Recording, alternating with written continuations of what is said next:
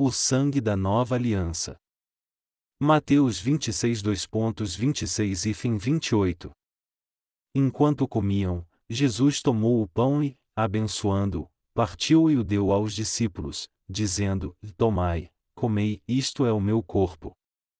Então ele tomou o cálice, e, tendo dado graças, deu-o aos discípulos, dizendo: Bebei dele todos. Isto é o meu sangue, o sangue da nova aliança, que é derramado por muitos, para a remissão de pecados. O pão e o vinho que recebemos hoje. O Senhor estabeleceu dois cerimoniais em sua igreja. O primeiro é o cerimonial do batismo para aqueles que receberam a remissão dos seus pecados, e o segundo é a Santa Ceia, o qual está descrito na passagem bíblica de hoje.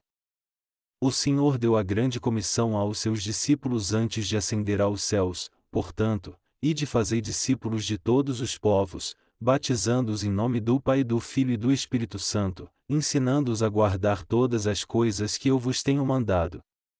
E certamente estou convosco todos os dias, até a consumação do século. Mateus 28 2.19, 20. Aqui podemos ver que o Senhor nos mandou batizar as pessoas que nasceram de novo por crerem no Evangelho da água e do Espírito. A cerimônia do batismo é uma cerimônia na qual um santo que recebeu a remissão dos seus pecados por crer no Evangelho da água e do Espírito, professa sua fé. E essa é a confissão de fé que é apresentada diante de Deus e da Igreja. O Senhor levou todos os meus pecados quando recebeu dessa forma o seu batismo e os purificou ao derramar seu sangue e morrer na cruz. A Santa Ceia foi estabelecida para celebrar o Senhor e a obra da sua salvação, quando veio a esta terra em forma de homem, dando-nos vida assim. O pão e o vinho que recebemos hoje é o corpo e a vida do Senhor que Ele mesmo nos deu a fim de acabar com o pecado de todos os pecadores. Então o Senhor mandou que fizéssemos a Santa Ceia em Sua memória. Igualmente, o Senhor nos falou sobre o batismo e a própria Santa Ceia. A fim de acabar com os seus e os meus pecados, o Senhor veio a esta terra, entregou seu corpo para receber o batismo, derramou seu sangue e morreu. Ele ainda disse para crermos que ele realmente acabou com todo o pecado. Você comeu o pão para afirmar com fé essa verdade em seu coração. O Senhor diz em João 6 que quem comer desse pão recebe a vida eterna. Isso significa que todo aquele que crê que Jesus nos deu o seu corpo recebe a vida eterna. E Jesus nos dar seu corpo significa que ele tomou todos os nossos pecados ao receber sobre si o batismo, entregou esse mesmo corpo que recebeu todos esses pecados, e morreu em nosso lugar. Jesus nos salvou de todos os nossos pecados ao entregar seu corpo dessa forma. Nós temos que saber e gravar pela fé no profundo do nosso coração que Jesus recebeu os pecados do mundo através do seu batismo e levou esses pecados à cruz, onde acabou com eles ao morrer em nosso lugar. Você crê que Jesus nos deu o seu corpo? Se crê, você tem que saber e crer também que a vinda de Jesus a essa terra em forma de homem foi para levar o pecado das pessoas. A fim de acabar com todos os nossos pecados, Jesus de bom grado nos deu o seu corpo. Você deve saber e crer muito bem disso e receber o pão e o vinho da Santa Ceia. Assim como esse pão entra em nosso corpo, é digerido, e se torna parte do nosso próprio corpo, se crermos que Jesus levou todos os nossos pecados com seu próprio corpo, a fé nessa verdade se tornará parte do nosso coração e os pecados dentro dele verdadeiramente desaparecerão. Se Jesus não tivesse entregado seu corpo e sangue, ninguém poderia ter recebido a remissão de pecados. Irmãos, se Jesus não tivesse entregado seu corpo e sangue, ou se ele só tivesse derramado seu sangue, nós não poderíamos ter recebido a remissão dos nossos pecados. Já que ele submeteu seu corpo puro e imaculado e tomou todos os nossos pecados, nós recebemos perfeitamente a remissão do pecado através de sua água e sangue. E já que o Senhor aceitou a transferência de nossos pecados, recebeu o julgamento e espontaneamente deu seu corpo a fim de acabar de uma vez com todos os nossos pecados, nós passamos a não ter mais pecado pela nossa fé em Jesus Cristo. Então, não podemos esquecer que quando recebemos o pão e o vinho na Santa Ceia, nós recebemos a salvação através desses dois ministérios de Jesus. E devemos pregar no mundo inteiro o Evangelho da água, do sangue e do Espírito, que é a verdade do pão e vinho da ceia do Senhor. Deus nos fez uma promessa, dizendo: Eu acabei com os seus pecados vindo a esta terra em forma de homem. Deus fez essa promessa em Sua palavra no Antigo Testamento. E no Novo Testamento Jesus veio a esta terra em forma de homem a fim de cumprir totalmente a promessa que ele fez no Antigo Testamento. Jesus tomou sobre si todos os nossos pecados ao receber o batismo quando ele tinha 30 anos, e quando ele estava com 33 anos, ele pagou por todos esses pecados ao derramar seu sangue e morrer na cruz. Assim, temos que viver como quem conhece, crê e proclama esse Evangelho da água e do Espírito. Temos que crer que foi para nos salvar do pecado que Jesus Cristo tomou sobre si todos os nossos pecados ao receber o batismo no Rio Jordão, e nos deu vida ao derramar seu sangue na cruz. E eu creio que é correto nós pregarmos o Evangelho da água e do Espírito a todos no mundo inteiro porque somos muito gratos por Jesus ter acabado com os nossos pecados. Vocês compreendem isso? Porque Jesus nos deu o pão e o vinho. Nas igrejas cristãs que se tornaram uma falsa religião, eles creem e pregam somente o sangue de Jesus, mas o Senhor nos deu seu corpo também. Nós temos que saber o porquê de Jesus ter dado seu corpo. O Senhor nos deu o seu corpo que recebeu o batismo a fim de tomar todos os nossos pecados. Nós temos que conhecer e guardar isso na nossa mente. Jesus deu seu corpo por nós, recebeu o batismo, levou todos os nossos pecados na cruz, e recebeu o julgamento em seu corpo em nosso lugar. Devemos saber que Ele deu o sangue de Sua preciosa vida para nos redimir dos nossos pecados. Temos que crer que Ele nos salvou ao nos dar seu corpo e vida. Devemos proclamar ao mundo todo que Jesus nos salvou através de seu batismo e do derramamento de seu sangue. Nós passamos a saber que Jesus recebeu o batismo, foi pregado na cruz, e derramou seu sangue. Quando o sangue de Jesus escorreu de seu corpo e chegou ao chão, ele nos uma nova vida. Eu sou muito grato por termos recebido uma nova vida através da nossa fé. Nós damos graças a Deus. Não podemos agradecer o bastante por seu amor e misericórdia. Quem somos nós para que o Senhor fizesse isso? Era justo as pessoas viverem no lamaçal do pecado e pagarem para sempre o preço desse pecado no fogo eterno. Mesmo assim, Deus enviou seu Filho a esta terra porque ele nos ama. Jesus veio a esta terra, recebeu seu batismo, derramou seu sangue e morreu para acabar com todos os nossos pecados e nos fazer filhos de Deus. Eu sou muito grato por Deus nos amar tanto assim. Nós somos muito gratos por termos recebido a salvação através do amor de Deus. Não há nada mais doce e refrescante que o Evangelho da água e do Espírito. Eu não consigo expressar minha gratidão quando penso nas almas que receberam a remissão de pecados através desse acampamento para treinamento de discípulos. Eu estou empolgado e feliz como se eu tivesse acabado de receber a remissão de pecado. Assim como os que já receberam a remissão de pecados ficam felizes em ver os novos irmãos e irmãs nascidos de novo, Deus olha para as almas nascidas de novo e fica satisfeito. Eu agradeço pelo amor de Deus através do qual nós podemos receber a salvação. Poderiam, por favor, levantar as mãos aqueles que passaram pela classe evangélica nesse acampamento? Irmãos e irmãs, vocês receberam a remissão de seus pecados, certo? Sim, vocês receberam a salvação através do amor de Deus, da sua salvação, e de sua fé no Evangelho da água e do Espírito que ele cumpriu nós louvamos a Deus.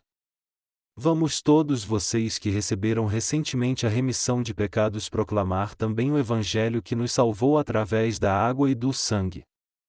E eu espero que vocês nunca ignorem nem o batismo e nem o sangue de Jesus Cristo. Já que não existe salvação se você tirar o batismo que Jesus recebeu ou o sangue que ele derramou na cruz, eu espero que vocês creiam e preguem o Evangelho da água e do Espírito sem tirar nem pôr nada nele até o Senhor voltar. Nessa manhã, levado por um refinado e leve humor que limpou a minha mente, eu fui caminhar e mais uma vez senti profundamente o amor de Deus Pai que nos deu todas essas coisas como um presente. Por salvar totalmente nós pecadores que não faziam nada além de pecar, Deus Pai nos fez seus filhos e, junto com todas as belezas que nos rodeiam, tem nos dado um novo coração, novas metas e pensamentos tão claros e brilhantes como o orvalho dessa manhã. Eu estava agradecendo nessa manhã a Deus que derramou essa salvação e seu amor sobre nós. Nosso Senhor que acabou com todos os nossos pecados é tão amado e eu sou tão grato a Ele que quando eu oro a Deus Pai, tudo o que consigo dizer é: Obrigado, Senhor. Eu estou mesmo muito grato. Já que Deus nos salvou através do Evangelho da Água e do Espírito por sua consideração e amor, nós recebemos a salvação pela fé. Se não fosse pelo amor de Deus, como poderíamos receber a salvação? Nós éramos imperfeitos e não podíamos evitar de continuar vivendo no pecado. Nós cometíamos pecado no nosso pensamento, em nosso coração e em nossos atos, mas desde que Jesus nos salvou ao receber seu batismo e derramou seu sangue até a morte, nós podemos receber a salvação. Irmãos, nós podemos ir para o céu. Vocês creem que irão para o céu? Já que Jesus nos salvou através de sua água e sangue pelo amor de Deus, nós podemos ir para o céu ao recebermos a salvação pela fé. Eu creio que muitas outras almas receberão essa preciosa e linda remissão de pecados no próximo acampamento para treinamento de discípulos de inverno. Se existe alguém que você ama muito, você deve mesmo pregar o Evangelho da água e do Espírito para essa pessoa. E por favor, orientem os seus familiares. Nesse mundo que é tão inútil como uma miragem, com o que podemos contar?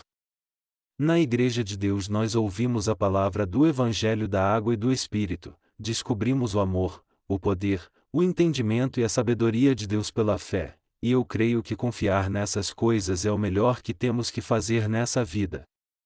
É mesmo muito bom ouvir o Evangelho da Água e do Espírito na Igreja de Deus, onde podemos encontrar a verdadeira Palavra de Deus.